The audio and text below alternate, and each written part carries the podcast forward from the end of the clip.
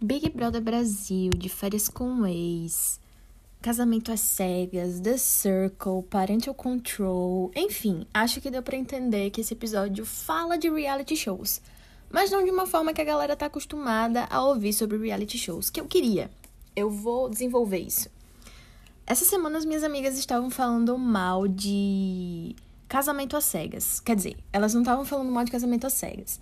Elas estavam comentando casamento às cegas e estavam falando mal dos machos de casamento às cegas. Eu confesso que eu queria ter ficado por dentro do assunto. Mas eu não assisto casamento às cegas.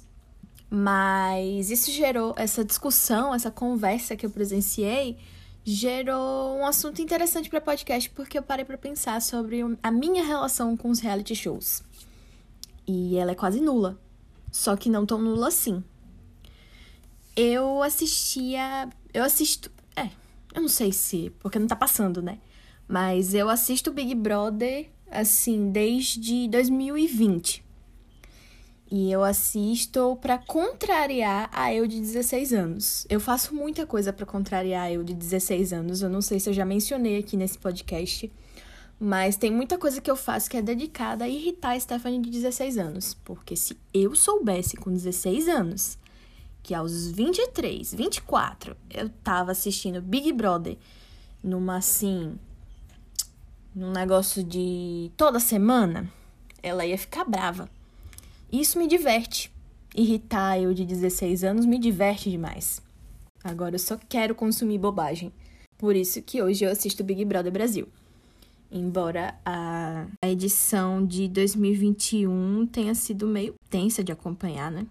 Mas aí eu parei para pensar, eu puxei da memória se eu assisti mais algum reality show, porque minha bronca aos 16 anos era especificamente com o Big Brother, porque toda época de Big Brother tinha a galera que comentava Big Brother e tinha a galera que era, entre aspas, contra a cultura, e agora eu paro pra pensar que não é tão contra a cultura assim que comentava mal sobre o BBB e ficava o tempo todo falando que, ah, que heróis o quê? Porque o Pedro Bial chamava os participantes de heróis, né? Que heróis o quê? Heróis essas pessoas da vida real, pipipipopopó.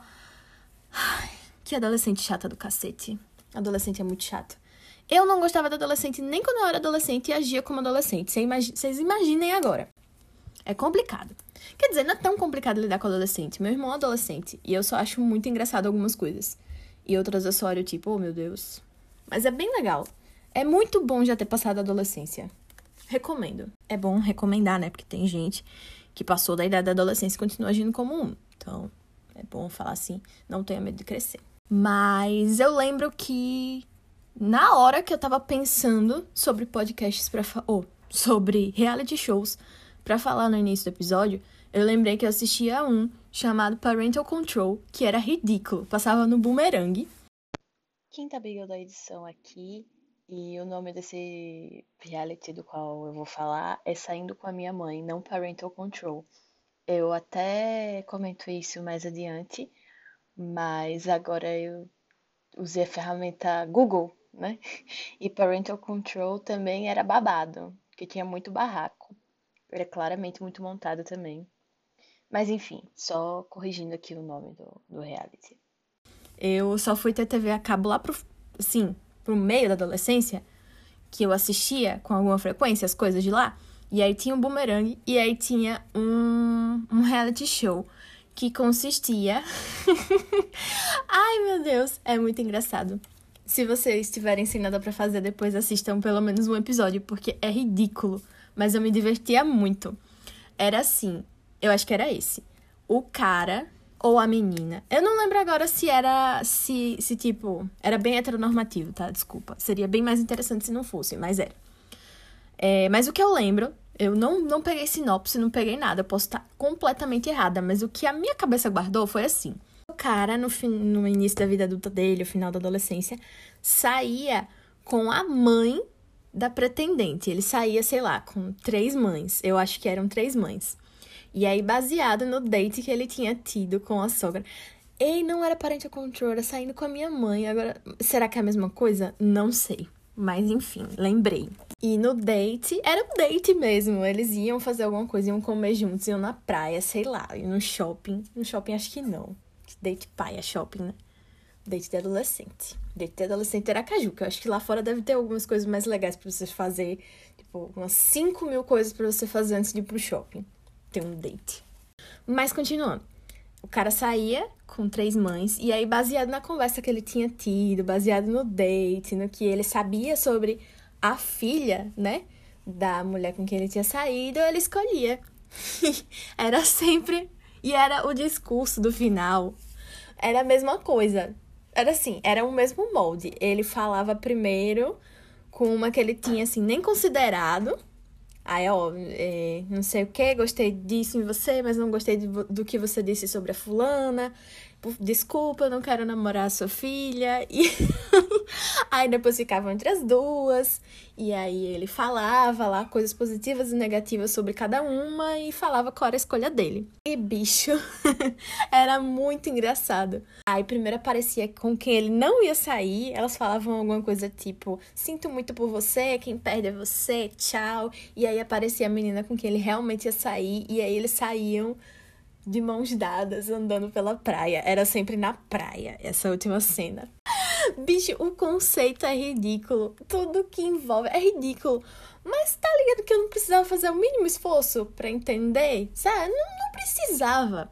E é essa a beleza dos reality shows. Mas por mais que eu goste muito do conceito, principalmente agora que eu não quero consumir nada cabeçudo, que eu não quero fazer força para entender nada, eu gosto do conceito. Só que ainda assim, eu não tenho tanta paciência para assistir reality shows.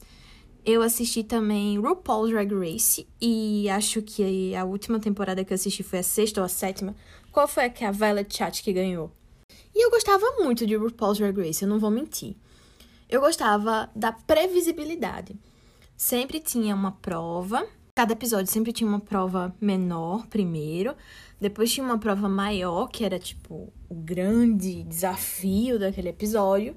O júri, mas principalmente o RuPaul, escolhia quem tinha se saído melhor e listava as pessoas que tinham se saído pior para disputarem, continuarem na competição de forma é, por forma de um lip sync. E os lip syncs eram muito engraçados. Tinha vez que era só escracho e que eu sentia que as duas pessoas tinham que sair. E às vezes isso acontecia. Mas também acontecia repescagem e eu não gosto do conceito de repescagem. Que, por exemplo, um, um podcast que eu escuto tava falando essa semana sobre Masterchef. E rolou uma repescagem, né? Agora vocês que me corrigem aí de alguma forma que vocês conseguirem, porque eu não assisto Masterchef. Mas o que eles tinham dito no episódio era que tinha o top 10 da galera.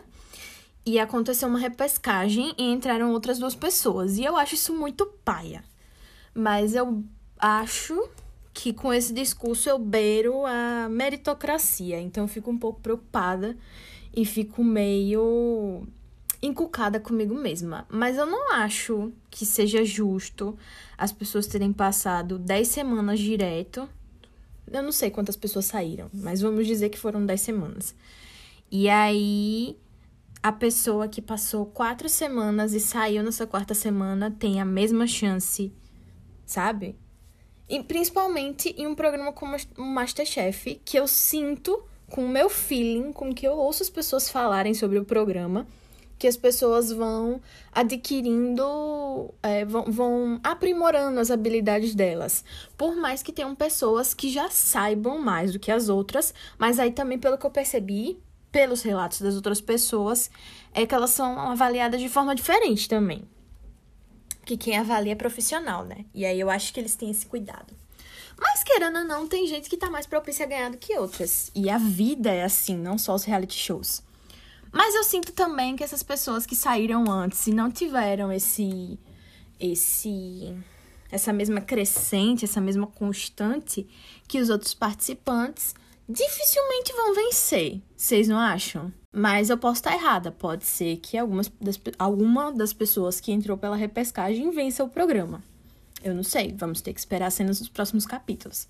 Quer dizer, vocês que assistem, eu dificilmente vou ter paciência para assistir Masterchef. Mas vamos voltar para o um negócio do casamento às cegas, que foi o que me motivou a falar sobre isso aqui. É... As meninas estavam falando sobre os boy lixo do casamento às cegas. E eu tenho uma leve suspeita, que não é tão leve assim, de que os caras escolhidos por esses programas são escolhidos justamente por serem lixo. E minha amiga Vivi parou para pensar, para falar assim: galera, vocês imaginem que esses caras que foram escolhidos para entrar lá foram os melhores. Então você imagina se não fossem os melhores. E aí eu li essa mensagem e falei: tá, mas melhores em que sentido? Porque o que a galera do reality show quer é audiência. E querendo ou não, é, revolta engaja. Vocês, tipo, todo mundo ouviu falar do BBB da Carol com K, porque as coisas que aconteceram lá revoltaram e tal. E deu muita audiência. O que, que a equipe do programa Casamento às Cegas vai escolher para entrar num reality show baseado em relacionamentos? Um cara Golden Retriever que trata super bem as mulheres com quem ele se relaciona, ou caras super problemáticos que vão falar com certeza alguma besteira na transmissão e a galera vai parar pra pensar: puta que pariu, 2021 esse cara falou isso? A gente falando entre os nossos amigos, ah, fulano foi super legal comigo, é super compreensivo. E aí a gente para pra pensar e fala: não, mas fulano ser super compreensivo, fulano ser super legal com você é o famoso mínimo. É porque você não, conhe... não, não acostumada com o famoso mínimo e acha que o famoso mínimo é um diferencial. Isso pode engajar a conversa entre você e suas amigas, mas nada para engajar tanto quanto falar mal de macho lixo, porque é o que mais tem por aí. Então é claro que a equipe do reality show vai escolher um cara que com certeza vai falar muita bosta. Vai escolher um bolsomínio em potencial.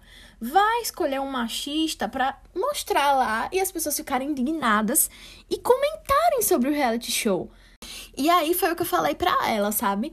É, a lógica do de escolher pessoas para entrarem no reality show é a mesma coisa de você entrar pela primeira vez em um relacionamento saudável depois de ter passado por umas merdas. E aí, no comecinho, eu não sei se vocês estão familiarizados com o conceito, mas eu vi muita gente falar na internet, então pelo menos um ou dois gatos pingados entendem o conceito. Mas imagina você no início de um relacionamento saudável depois de algumas merdas. E aí você para pra pensar assim: cadê a emoção? Cadê o conflito? Um filme de romance só vai começar de verdade quando acontece algum conflito. E aí a gente aprende com a ficção e com os reality shows que tem que ter algum problema que pareça irreconciliável para dar uma adrenalina ali, sabe? Só que não necessariamente. A galera que, que escreve ficção sabe escrever um drama, mas você não precisa escrever um drama na sua vida. Sabe? Fica de boas na sua vida e consuma conflitos. Porque eu tenho certeza que a galera envolvida nas equipes de reality show vão continuar escolhendo pessoas lixo para engajar na base do, da indignação.